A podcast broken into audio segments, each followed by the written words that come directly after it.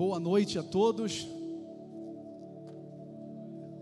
Essa é a hora que você responde boa noite, só para a gente combinar legal, tá? Boa noite a todos.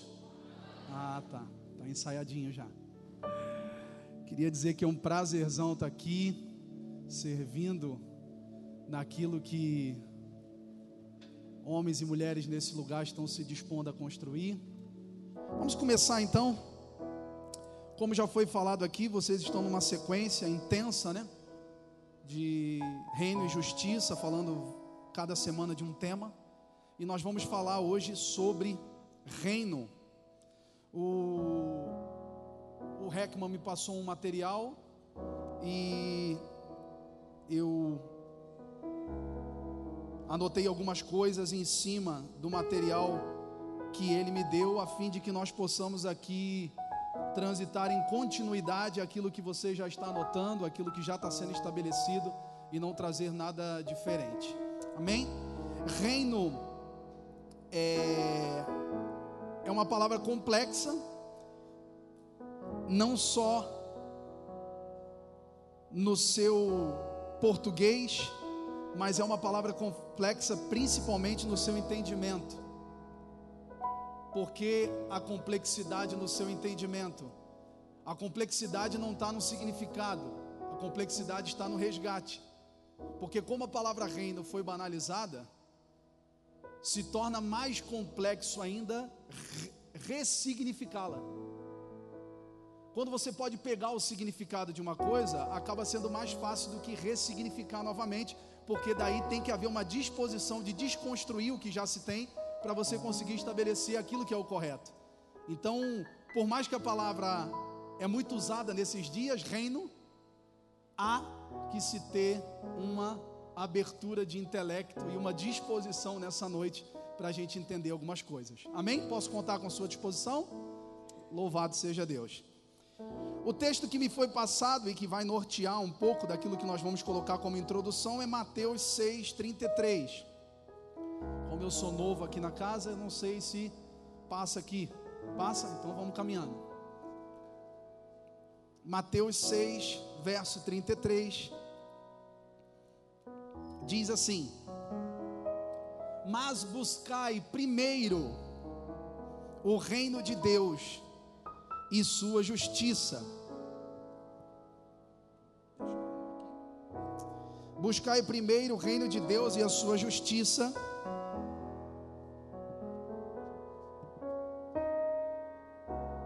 e todas estas coisas vos serão acrescentadas.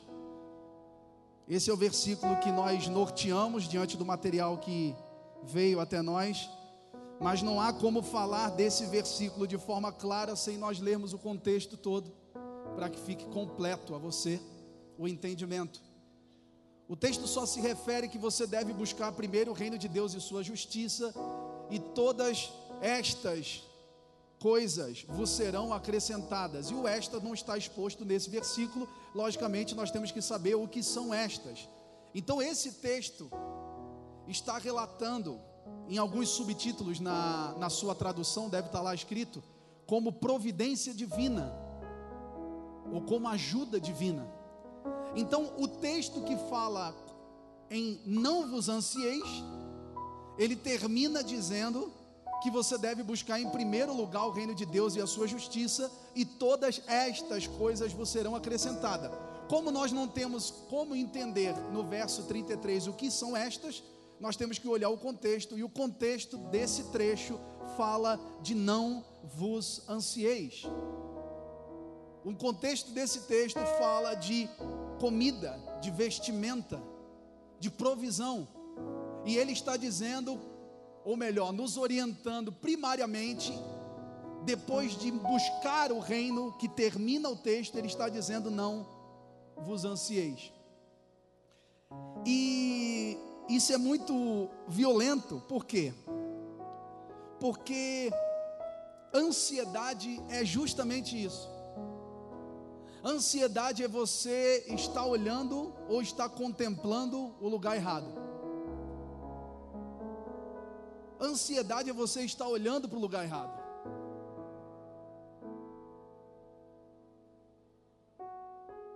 Clédio, você pode vir aqui um minutinho? A sua alma pega a sua cabeça.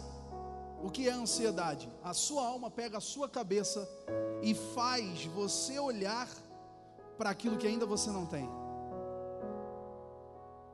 A gratidão, ela pega o teu espírito e faz você olhar para aquilo que você já recebeu.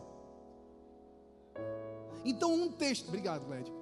Um texto que termina falando de buscar o reino de Deus, ele começa falando de não vos ansieis. Então é impossível nós trafegarmos nessa noite em verdade se você estiver olhando para o lugar errado. É impossível aqui nós entrarmos no lugar de revelação se você estiver olhando para o lugar errado. Então, o seu despertamento nessa noite não dependerá do pregador, não dependerá do louvor, da atmosfera criada aqui. O seu despertamento nessa noite vai depender para qual lugar você está deixando olhar, para qual lugar você está sendo guiado a olhar. Porque nós vamos falar de reino, sim, mas o texto começa dizendo: não vos ansieis, cara. Se você estiver olhando para o lugar errado, o reino você nunca vai entender. Se você não tiver a disposição nessa noite de olhar para o lugar certo, você não vai entender o que nós vamos transmitir aqui. E há que se ter essa disposição de escolher olhar para o lugar de descanso, como bem a Manu também ministrou aqui.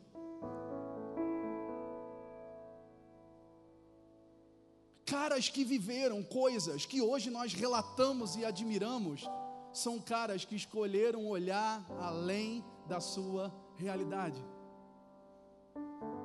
Então eu não quero ser só didático aqui, e o Heckman me deu essa liberdade, eu não quero ser só didático aqui, sem ser também profético. Eu não quero te encher de informações e não te ativar, cara. Eu não quero te encher de informações para você dizer participei de mais uma palestra, de mais um curso, mas tudo continuar como está. Não.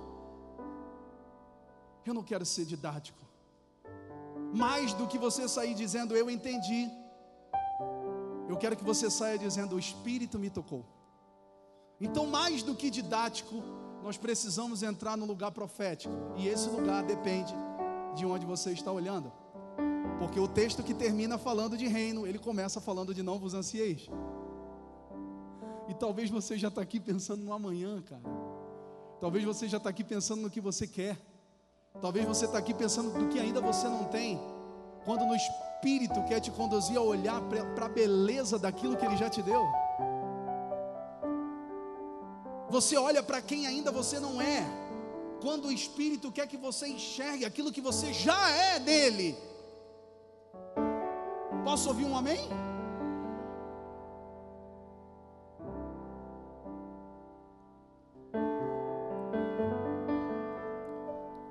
Muitos de nós caminhamos nesse conflito hoje, né? Falar de reino eu posso falar tranquilo, com o coração que você quiser estar, mas entender esse reino é impossível, discernir o que vai ser falado aqui é impossível se você não escolher olhar para o lugar certo e com a disposição correta. Deixa eu dizer algo para você, vencida a introdução. Deixa eu dizer algo para você. O reino não é a Disney e agora nós começamos a falar sobre ele. O reino não é a Disney. O reino não é folclore. O reino é real. Quantos aqui já assistiram? Não sei se os mais, perdão, irmão, não estou te chamando de velho, mas está surgindo alguns cabelinhos brancos que nem o meu. Então, quantos aqui já assistiram Matrix? Quantos aqui? Uma viagem aquele filme, né? Tá vindo quatro. Tá vindo mais um. Existem os caras plugados em algum lugar e vivendo em outro lugar. Você que assistiu já sabe. Eu acredito no reino como mais ou menos isso, gente. Nós estamos aqui só vivendo, mas nós estamos plugados em outro lugar. Quando na verdade a galera está correndo que nem louco aqui, achando que aqui é a vida e depois nós vamos para Rua de Ouro e Mar de Cristal. Rua de Ouro e Mar de Cristal. Daí nós vamos passar a eternidade toda lá. E o que, que tem amanhã? Rua de Ouro e Mar de Cristal. E depois de amanhã o que, que vai ter? Rua de Ouro e Mar de Cristal. Quando na verdade filhos que estão despertando que a vida não é aqui, não estão esperando a rua de ouro e o mar de cristal, já estão se preparando para governar com Cristo. E não para ir para grandes férias eternas.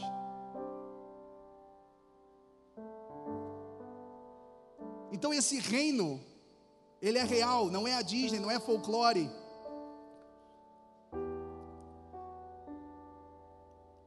Homens e mulheres que enxergaram isso, que tiveram seus dias, eles tiveram seus dias impactados e transformados por essa realidade. Por isso que eu digo que ainda nós não despertamos na totalidade do que é isso. Não é possível que nós sabemos tudo, Heckman. E nem sou até presunçoso isso, mas é impossível, sabendo tudo, soa pesado, mas não, é, não é possível que nós sabemos tudo o que dizemos que sabemos. Porque, cara, se nós tivéssemos entendido tudo que nós estamos dizendo que estamos entendendo, nós já tínhamos que ter outra vida. Então nós não estamos entendendo. Nós não estamos entendendo na sua íntegra porque esse reino é real. Pessoas que foram afetadas porque enxergaram esse reino tiveram suas vidas alteradas, e nós ainda conseguimos visitar um culto de domingo e ainda sermos o mesmo em nossas rotinas na segunda. Logo, nós só estamos dizendo que estamos entendendo, mas não estamos entendendo.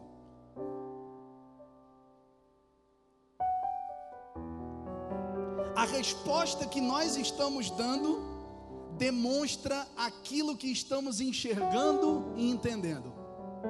Grave isso. A resposta que nós estamos dando demonstra aquilo que estamos enxergando e entendendo. A realidade mais clássica sobre o reino no Novo Testamento é a oração que Cristo ensinou aos seus discípulos. Lucas capítulo 11, no verso 1.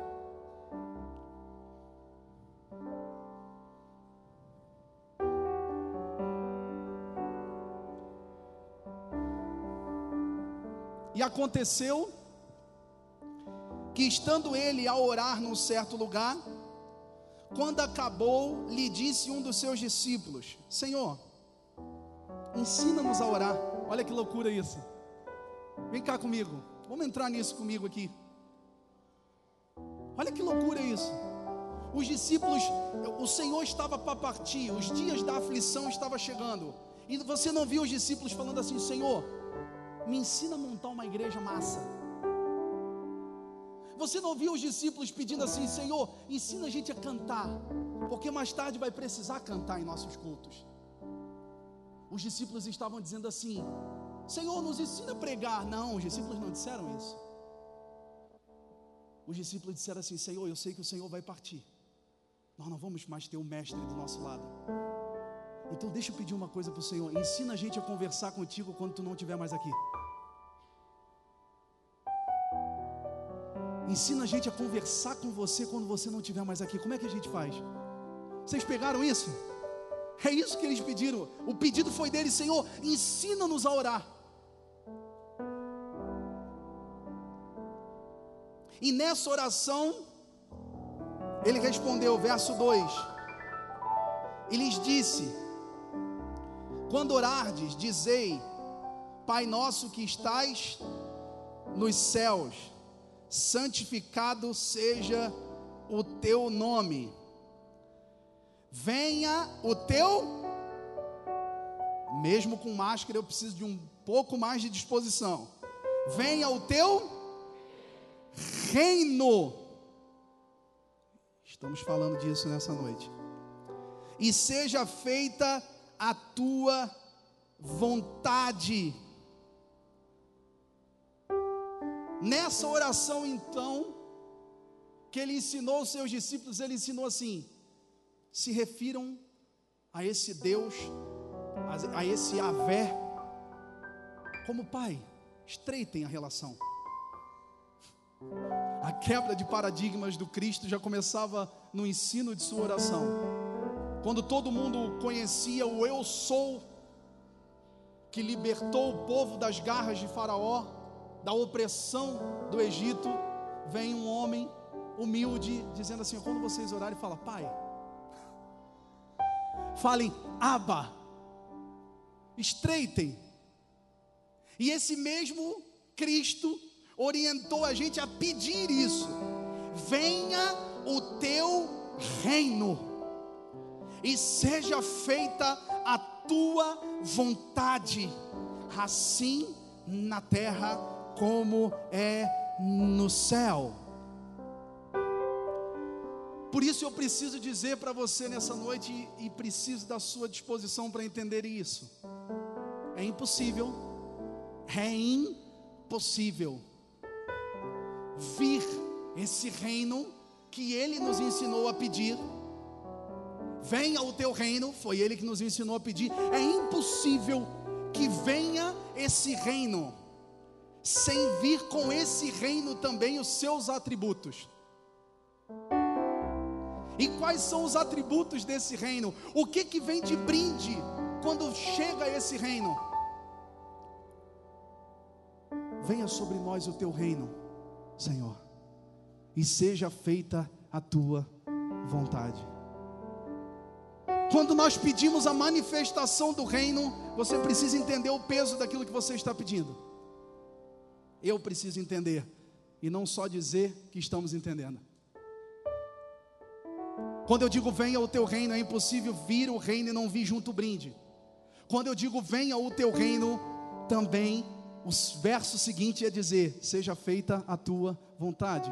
Então, quando vem o reino, vem os seus atributos. E quais são os atributos desse reino? Vontade e governo. Então, nós estamos toda noite dizendo: Senhor, venha o teu reino. Mas quando vir o reino, vai vir junto os atributos do seu reino, que é governo e vontade dele. E olha o peso do que estamos pedindo. Nós estamos pedindo: venha o reino, Senhor, e seja feita a tua vontade. Venha o teu reino e estabeleça sobre nós o teu governo. Não tem como separar. Não há como deixar o pacote pela metade. É venha o teu reino e seja feita a tua vontade.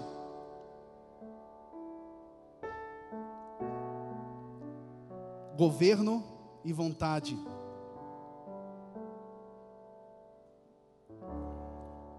Por isso que nossa oração, me perdoa, querido, nossa oração do Pai Nosso não pode ser um mantra repetitivo que a gente ore sem saber o significado, sabe? Pai nosso que está no céu, santificado seja o teu nome. Venha nós o teu reino, vestiário. Bora, bora. Vamos entrar na quadra. Nós estamos verbalizando, Senhor, venha o teu reino. Senhor, seja feita a tua vontade. Nós estamos chamando governo e vontade naquilo que estamos falando. Por isso que nós precisamos de uma vez por todas conectar os nossos passos com aquilo que estamos falando, ou senão a gente para.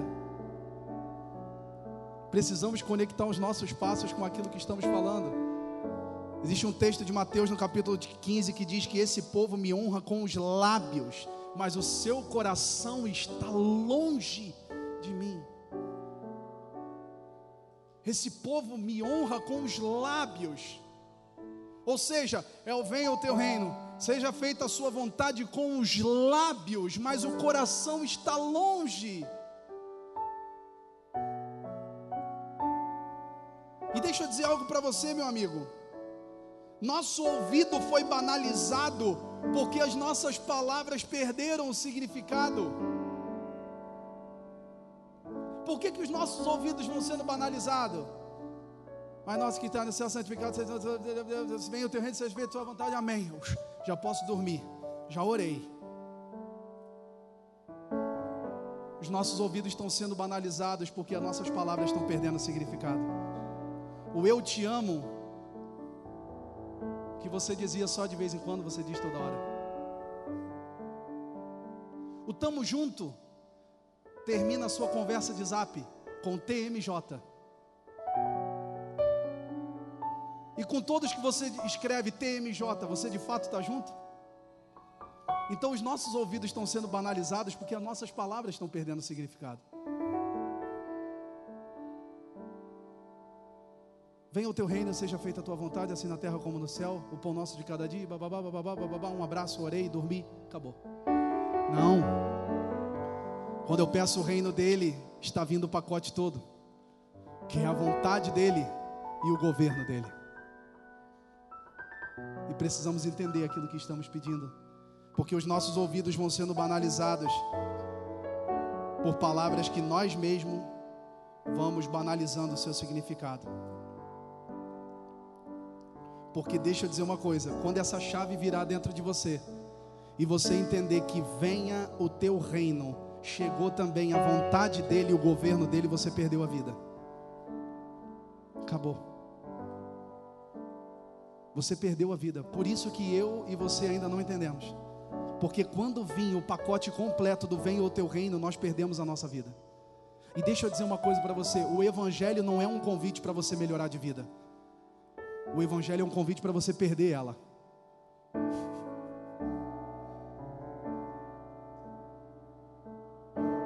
Conforme os anos passam, as estratégias acontecem e a gente vai fazendo o Evangelho uma grande proposta para melhorar de vida. Mas o Evangelho nunca foi isso. Pessoas que morreram e sofreram por essa mensagem antes de nós, eles entenderam e enxergaram coisas que nós não estamos enxergando. E eles visualizaram que o Evangelho não era uma melhoria de vida, o Evangelho era a perda dela. Por isso que quando você clamar, seja feita a tua vontade, assim na terra quando no céu, como é no céu, você entende, você começou a entender o que é reino, veio o pacote todo. Quantos até aqui estão entendendo? Levante sua mão. Vocês trabalham com levante sua mão aqui também? Não? Vocês trabalham com vire com a pessoa que está do seu lado também? Ah, tá. Pensei que era só lá que a gente trabalhava com essas coisas. Aleluia. Aleluia. Salmo 103, 19. Salmo 103, 19 diz assim: O Senhor tem estabelecido o seu trono nos céus. Por isso que vira essa chave aí dentro de você. Reino Onde está? Há que se entender isso. O seu, o Senhor tem estabelecido o seu trono nos céus, mas o seu reino domina sobre tudo. O seu trono está nos céus, mas o reino dele não é um folclore. O reino dele domina sobre todas as coisas, enxergando você ou não. João dizia assim: que ele veio para os seus, mas os seus não o receberam. Mas todo aquele que o recebeu, deu o poder de ser chamado filho de Deus. Então ele veio para os seus, o problema foi que os seus não receberam. Então o reino domina sobre tudo. Se você está enxergando, já não é o problema. O reino não precisa de você enxergar para ele dominar sobre tudo, ele já domina sobre tudo. E nós que precisamos enxergar. O Senhor tem estabelecido o seu trono nos céus, e eu falo isso para a gente entender a realidade do reino, vontade e governo. O reino não é algo distante, ai, o reino. Não, o trono está lá, o governo está aqui. Amém? Porque senão fica isso muito, sabe, fica muito distante da gente. E esse reino está aqui.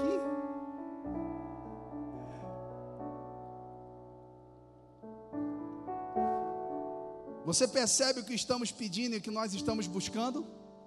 Porque quando vem o reino, o salmo acabou de relatar, o trono está nos céus, mas o seu governo domina sobre tudo. Meu irmão, quando você pedir para o reino vir, acabou, porque o seu reino domina sobre tudo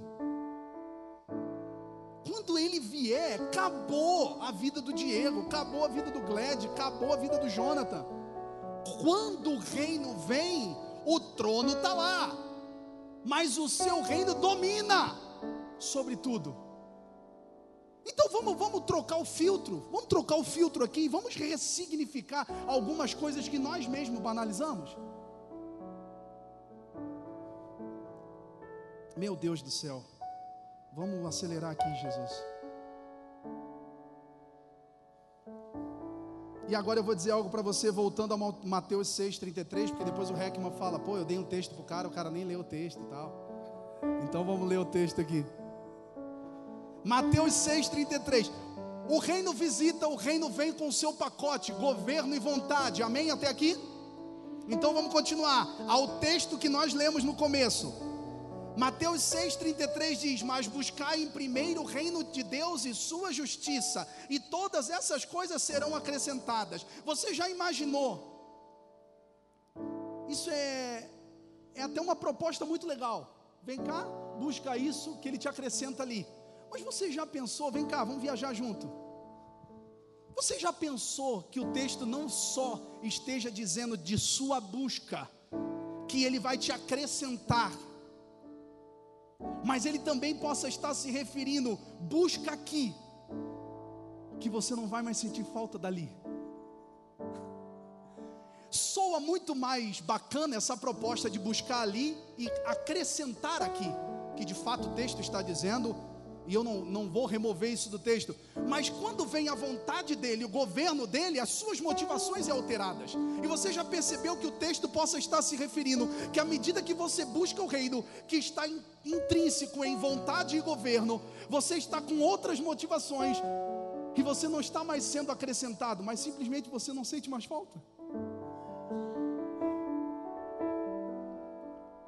À medida que você busca ali, você acrescenta aqui, ok? É o que o texto quer dizer. Mas você já imaginou que o que de fato Cristo pode estar querendo é que à medida que a gente o busque, a gente não ligue mais para isso aqui? e muitas vezes a gente está preocupado com o um acréscimo. Busca porque tu vai ganhar ali quando na verdade busca, porque quando vinha o pacote todo de governo e vontade, cara, as suas vontades são alteradas e remodificadas. Logo, você não sente mais falta disso aqui. Ainda que não foi acrescentado, você não sente mais falta. Vamos analisar o pacote todo. Romanos 14, 17, porque o reino de Deus não é comida, nem bebida, mas justiça, paz e alegria então o reino de Deus não está falando de busca aqui, acrescenta ali, mas ele está falando que conforme você buscar algumas coisas, outras coisas perderão o seu valor, porque o reino de Deus não é comida e nem bebida.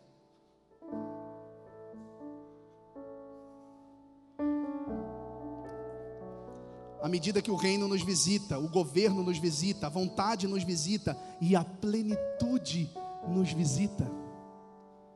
E à medida que somos plenos, entendemos que o reino de Deus não é comida nem bebida, mas justiça, paz e alegria no Espírito.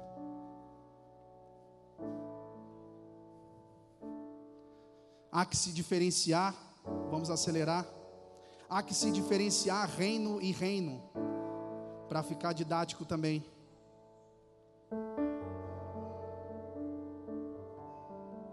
Porque se for só reino por reino, se falarmos sem entender, ou parece algo irreal, ou algo só vindouro, sabe? O reino, o reino será estabelecido por Cristo, parece algo vindouro, quando na verdade já entendemos que o seu trono está lá, mas o seu domínio está entre nós. Lucas 17, 20, vamos falar de reino dos céus e reino de Deus de forma bem rápida para a gente não furar o tempo logo na primeira vez que o Heckman convidou, senão ele não convida mais. Lucas 17, 20. Interrogado pelos fariseus sobre quando havia de vir o reino de Deus, respondeu-lhes e disse: O reino de Deus não vem com aparência exterior, nem dirão ei-lo aqui ou ei-lo ali, porque o reino de Deus está dentro de vós. Logo, o reino de Deus não virá, o reino de Deus já está. Amém? Não é possível que toda essa preguiça seja só máscara. Amém? Aí, viu só como não era máscara? Eu ouvi uma assim: Poxa, não vejo a hora dessa pandemia acabar, esse distanciamento de um metro e meio acabar, para a gente em Blumenau voltar a ficar quatro metros longe de novo. E a gente está botando tudo nas costas da pandemia, né? Mas tem algumas coisas que é nós mesmo, pessoal. Não tem nada a ver com máscara, não. Então o reino já está. Há, que se diferenciar esse reino e reino para a gente não pensar só em algo vindouro. O reino já está. Porém, 2 Timóteo 4,1 diz assim: Conjuro-te, pois, diante de Deus e o Senhor Jesus Cristo, que há de julgar os vivos e os mortos na vinda do seu reino. Então há que se diferenciar reino de Deus, que já está, está dentro de nós, e há que se diferenciar reino dos céus, que virá com o filho do homem será estabelecido. Então, reino, por ser muito usado, a gente acaba perdendo o significado e há que se diferenciar reino e reino. Existe um reino que virá, que será manifesto, mas já existe um reino que está entre nós. Amém? Há um governo, como em todo reino vem governo, lembra do pacote completo? Em todo reino vem governo, vamos à segunda. Há um governo de Cristo mundial que será literalmente estabelecido. Não sei se você já estudou sobre isso mas há um governo mundial de Cristo que será estabelecido. Um governo político, um governo militar, um governo espiritual a partir de Jerusalém, será estabelecido um governo. Mas será estabelecido um governo, mas já há um governo.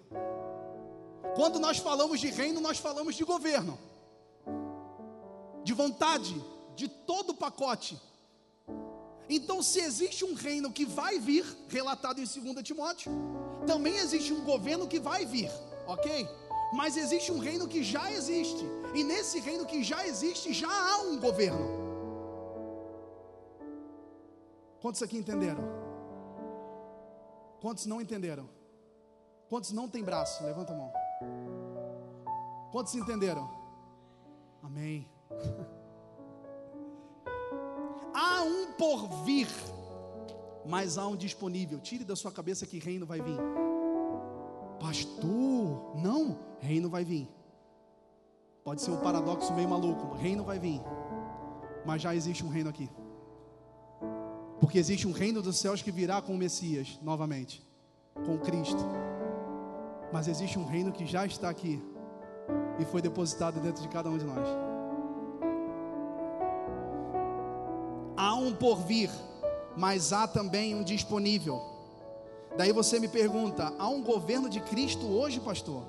Sim, há um governo de Cristo hoje.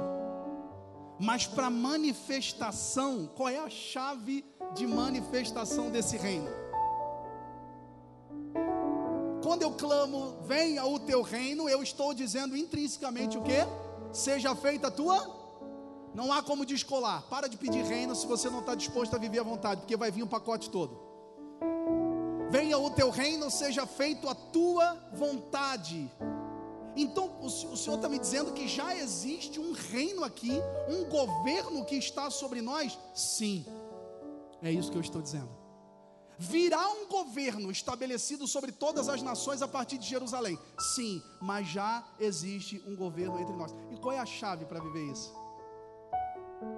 Qual é a chave para viver isso? Existe um reino que virá, um reino vindouro, mas existe um reino já manifesto. E qual é a chave para manifestar ele? Sujeição. Sujeição. Você nunca vai viver reino nenhum. Não existe o seja feita a sua vontade com um monte de filho rebelde. Só existe o seja feita a sua vontade, reino, porque o pacote não vem sozinho, amém? Só existe o seja feita a sua vontade com sujeição. Então, ah, então é por isso que eu ainda não vi o reino aqui. Sim, é por isso que você não viu o reino aqui ainda. Porque é por isso que o reino para você é algo vindouro, porque aqui você ainda não enxergou ele. Por quê? Porque você só vai enxergar quando você se sujeitar. Você só vai enxergar quando você se sujeitar. Não tem como viver vontade e governo sem sujeição. Os caras que viveram coisas que nós não vivemos, eles sempre se dispunham dizendo: Eis-me aqui. Então não há como viver governo terreno de Cristo sem sujeição. Não há como viver esse reino com o pacote todo de vontade e governo sem sujeição. A chave é sujeição.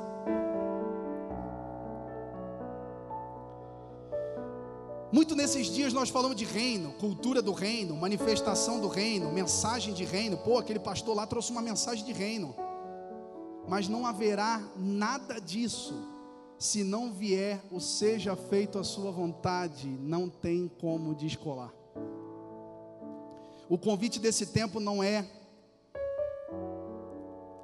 para nós vivermos só uma oração de Pai Nosso. O convite nesse tempo é para a gente clamar pelo reino e se sujeitar à vontade, para que a gente consiga manifestar Ele sobre a terra. A igreja precisa ser mais relevante. Quando? Quando viremos a manifestação do reino? Quando nós nos sujeitarmos à vontade de quem governa esse reino. Daí nós vamos fazer ele ser enxergado por quem não está vendo. Quando vier junto com sujeição. Essa é a chave para a manifestação do reino.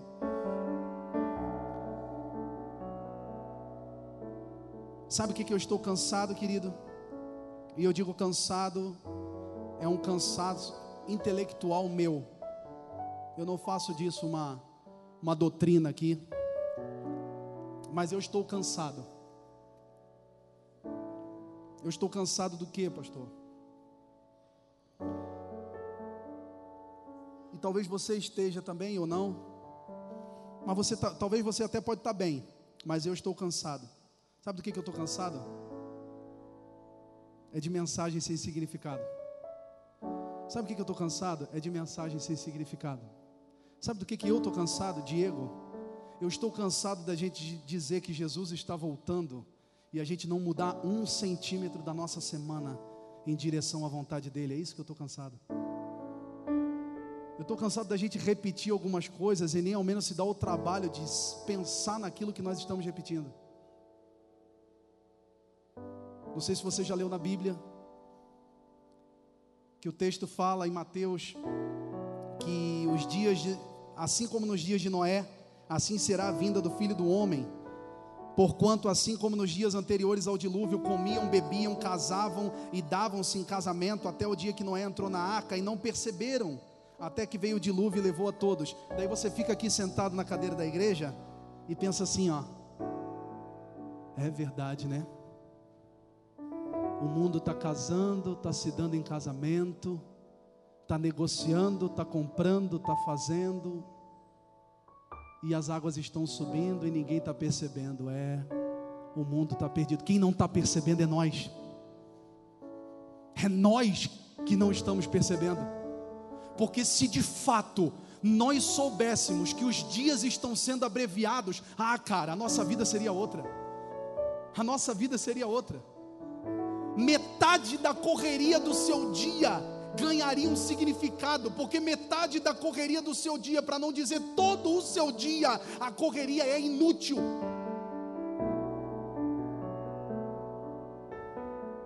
Então isso que me cansa é nós falarmos pandemia. Meu Deus do céu, Jesus está voltando, né? Daí vem mais um negócio, estourou um tiro lá, um míssil, não sei. Ih, Jesus está voltando, né? Cara, se Jesus está voltando, Viva como alguém que está ciente de que ele está voltando, meu irmão. Porque senão, aqueles que estão perdidos, tocando a sua vida normal, como nos dias de Noé, não é o mundo, é a igreja.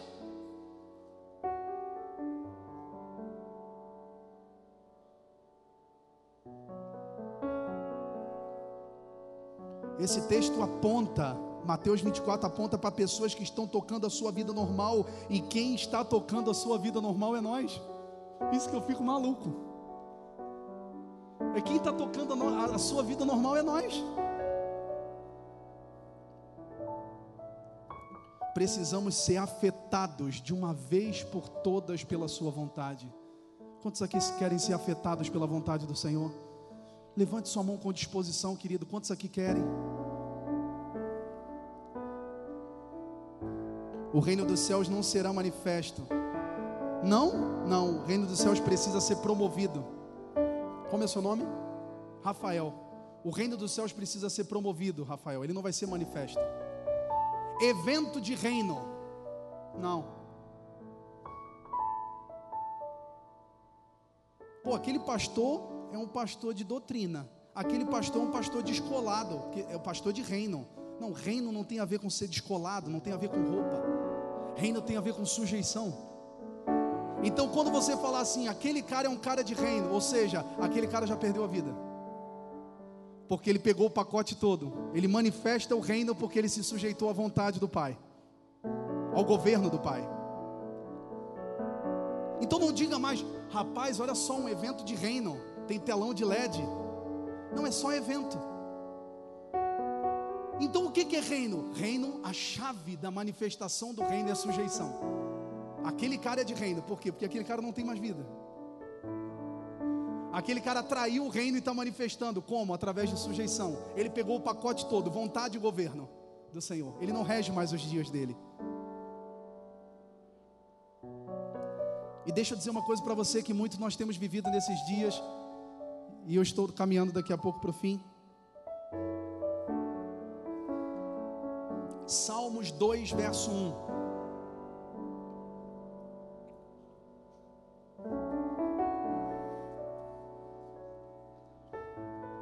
Olha o grito dos últimos dias. Eu estou querendo trazer a você um coração sujeito. Amém? Eu estou querendo trazer a você uma chave de promo, o reino precisa ser promovido, manifesto. E como ele vai ser? Com eventos? Como ele vai ser? Com som e luzes? Como ele vai? Não, isso é só movimentação. E as movimentações podem ganhar qualquer forma. Não há problema nenhum nisso. Que deixe que fique isso bem claro. Mas eu só estou dizendo que ainda que falem que isso é reino, não é. Reino é sujeição. Reino vem o pacote todo. Venha o teu reino, seja feita a tua vontade. Reino é governo. E o grito dos últimos dias dessa geração, Davi escreveu sobre isso. De que quando o fim de todas as coisas estivesse muito próximo, na, na sua Bíblia, talvez o tradutor deve ter colocado como sub, subtítulo: O reinado do ungido de Deus. Não sei se está escrito assim aí, o reinado do ungido. Toda vez que a Bíblia se refere ao ungido, é o Cristo. Então, olha só o que, que o salmista está dizendo sobre os últimos dias. Olha, preste atenção. E eu aqui, tentando trazer a você um entendimento de sujeição. Amém? Amém? Agora vamos ao texto.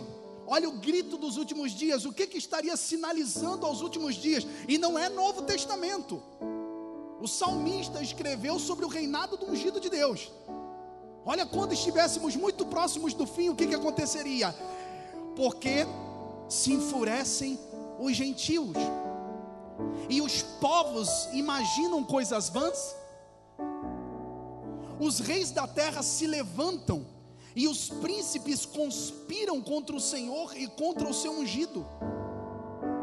Eles, se, eles conspiram contra Deus e contra Jesus dizendo: olha só o que, que os ímpios, olha só o que, que os príncipes, os governantes, príncipes dessa terra, quando estivéssemos próximos do fim, olha o grito qual seria de toda essa galera: rompamos os seus laços e sacudamos de nós as suas algemas. Nós já estamos vivendo os últimos dias dias onde as pessoas se levantam contra o Senhor e se levantam contra o seu ungido e dizem: rompamos as suas algemas, porque viver isso é uma prisão. Igreja, igreja é uma cadeia, cara. Religião, religião é algema. Nós já estamos vivendo esses dias. E eu aqui, através do Espírito, tentando trazer a você uma ideia de sujeição. só viverá a sujeição quem estiver disposto a andar na contramão dos últimos dias. Porque o grito dos últimos dias é: rompamos de nós as suas algemas, e os príncipes se levantarão contra o Senhor, dizendo: rompamos de nós as suas algemas, os seus laços que nos prendem. E o que, que os príncipes têm dito esses dias? À medida que os governos conservadores se levantam, qual é o grito de todas as autoridades dizendo: cara, que prisão é isso? Vamos ser livres. Isso não é o pior. Talvez você está com isso na cabeça hoje dizendo: vamos ser livres. E o convite dessa noite é: vamos se sujeitar, porque não vem reino sem governo e sem vontade.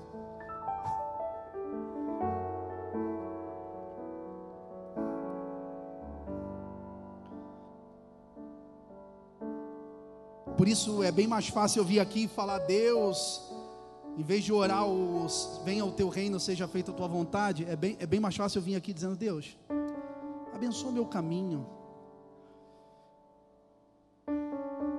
Quando na verdade o Senhor está dizendo assim, cara, eu já tenho um abençoado para ti, por que, que tu não entra nesse? Senhor, me abençoa. Daí Deus está do lado. Meu Deus. Eu já disse que as bênçãos te seguiriam. Tem um caminho. Mas só que não entra de qualquer jeito aqui. Só entra aqui com sujeição. Daí, como se sujeitar é difícil, eu prefiro o meu. E a gente fica, Senhor, abençoa o meu caminho. Senhor, campanha. Senhor, corrente. Senhor, vamos lá, vamos lá, vamos lá. Quando na verdade já tem um aqui. Mas esse aqui é por sujeição.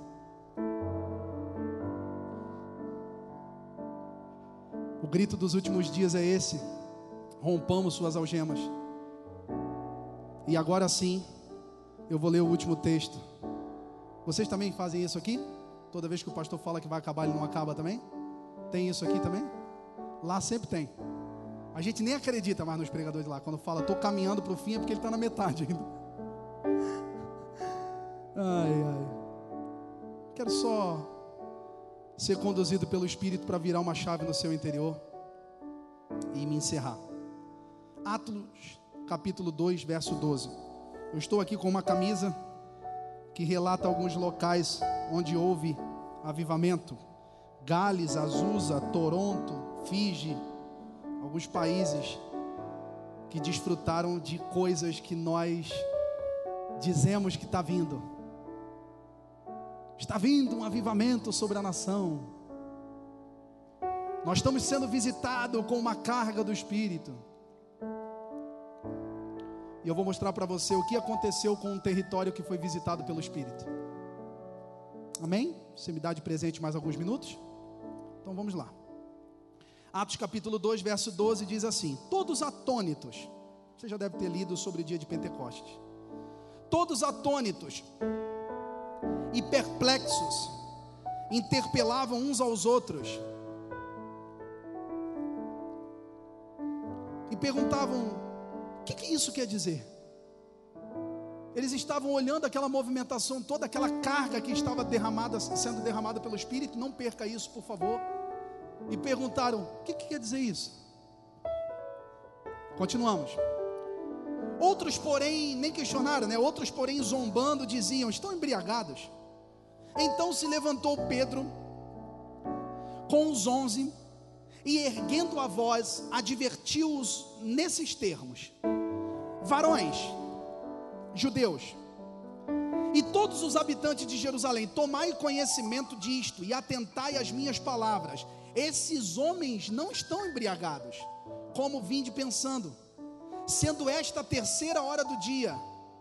Mas o que ocorre aqui, o que vocês estão vendo, o que ocorre aqui,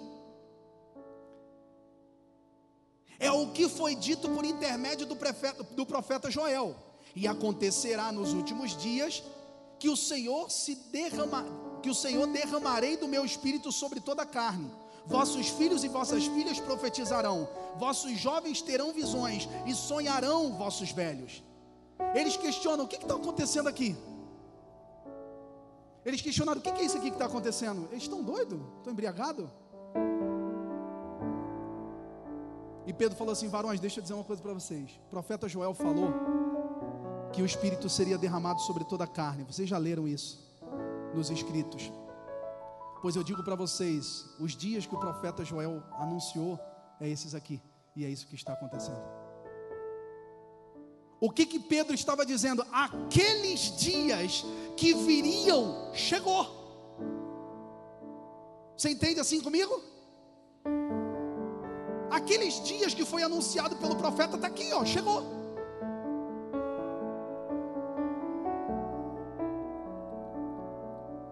Aquilo que era futuro, agora está aqui.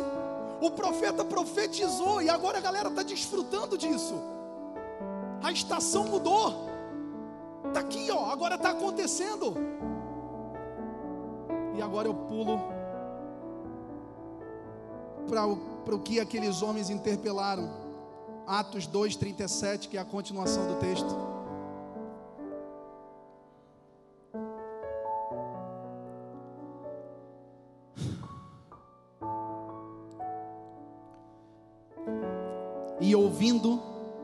Eles isto, o que o Pedro acabou de falar. Ouvindo eles isto, compungiram-se o seu coração e perguntaram a Pedro e aos demais apóstolos: Que faremos, irmãos?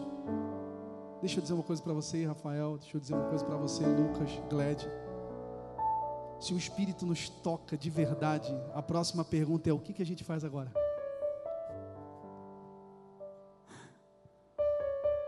Nosso reino é verbal ainda. Porque quando vier o governo e a vontade, a próxima pergunta é: Isso que nós acabamos de receber, o que, que nós fazemos com isso aqui? Sabe o que, que isso demanda? Demanda uma pergunta de quem está perdido. nós fomos impactados por isso aqui, Pedro. O que, que a gente faz agora? Que vida que a gente vai continuar levando se a gente já foi afetado por isso? Que vida que a gente vai continuar levando se a gente foi afetado por isso?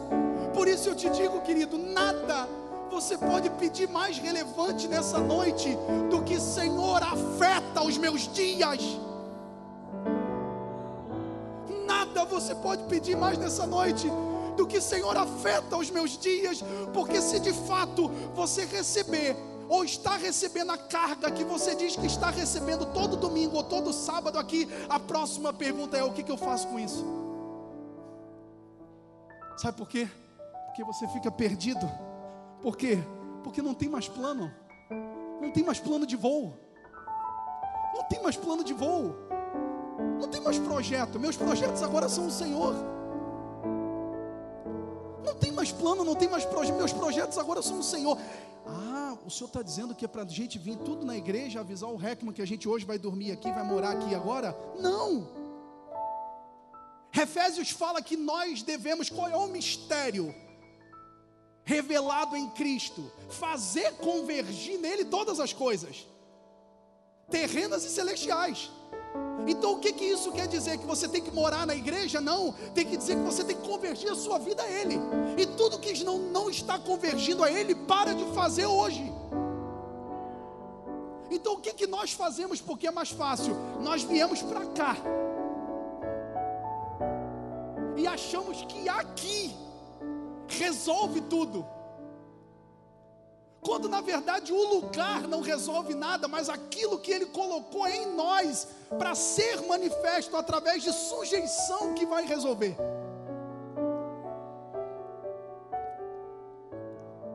E quando você recebe uma carga e é afetado pela presença, a próxima pergunta é: o que faremos, irmãos?